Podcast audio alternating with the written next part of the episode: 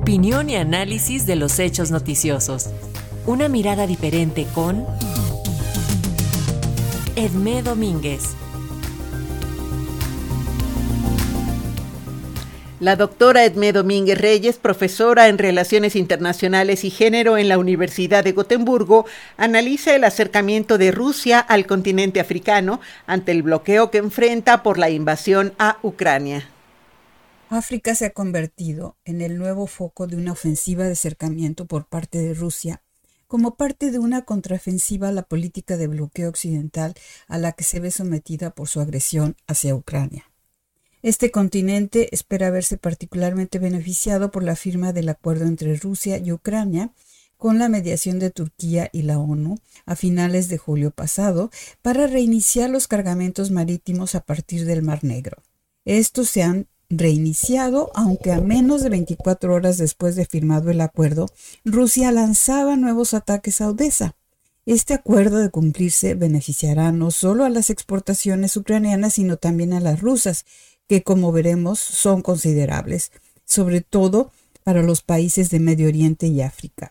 Se espera que esto ayude a bajar los precios de los granos que han aumentado un 23% respecto al año anterior, aunque no ha sido solo la guerra la causa de este aumento. Las sequías en Sudamérica, el este de África, Indonesia, además de la creciente demanda de granos por parte de China, han contribuido por lo que el acuerdo arriba mencionado solo ayudará en forma parcial a esta baja. Entre los principales afectados por estos precios está el continente africano que importa unos 80 billones de dólares al año de productos agrícolas, principalmente trigo, aceite de palma y semillas de girasol.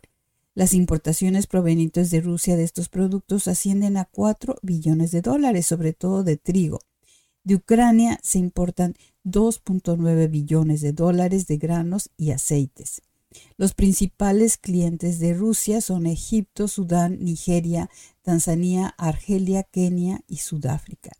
De manera que la liberación de estas exportaciones beneficiará no solo a estos países, sino también al Programa de Alimentos de Naciones Unidas, que surte de granos a las regiones del este africano más afectadas por las sequías y conflictos.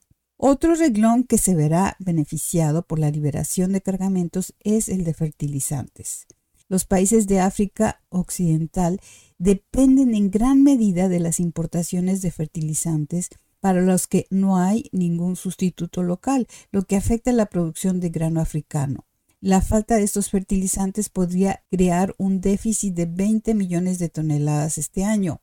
Era tal la urgencia de liberar estas importaciones que a principios de junio el presidente senegalés Macky Sall, que actualmente preside la Unión Africana, y Moussa Faki Mahamat, jefe de la comisión de esta organización, viajaron a Sochi, Rusia, para entrevistarse con Putin respecto a este bloqueo.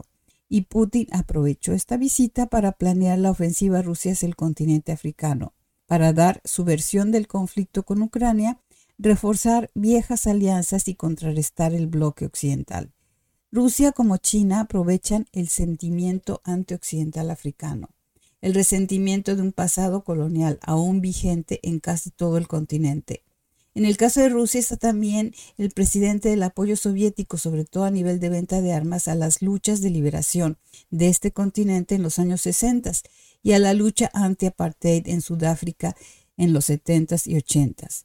Pese a ello, en base a la nueva relación de cooperación establecida por Europa con todo el continente, las posiciones frente a Moscú no son tan claras. En la resolución de condena a la guerra de marzo pasado en las Naciones Unidas, 38 de estos países votaron a favor de la resolución, 17 se abstuvieron y un voto fue en contra, Eritrea. Lavrov, el ministro de Relaciones Exteriores ruso, visitó Egipto, Etiopía, Uganda y la República del Congo. De hecho, ciertos estudios han encontrado que los países africanos con los que mejor se entiende Moscú son países autoritarios, plagados de corrupción y temerosos de revueltas que amenacen su poder. Por otro lado, Moscú sigue siendo un importante proveedor de armas.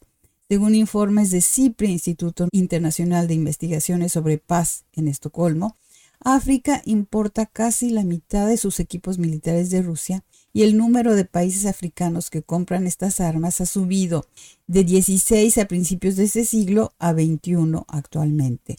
Esto sin contar la cantidad de países que alquilan las fuerzas rusas mercenarias semi-privadas del grupo Wagner, como en el caso de Mali o Libia.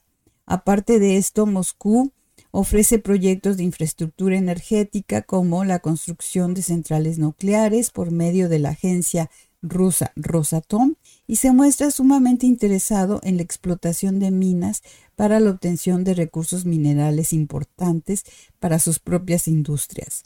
Durante su visita, Lavrov prometió para 2023 la celebración de una nueva cumbre ruso-africana, como la celebrada en 2019 en Sochi, que reunió a 40 líderes africanos, además de numerosos hombres de negocios.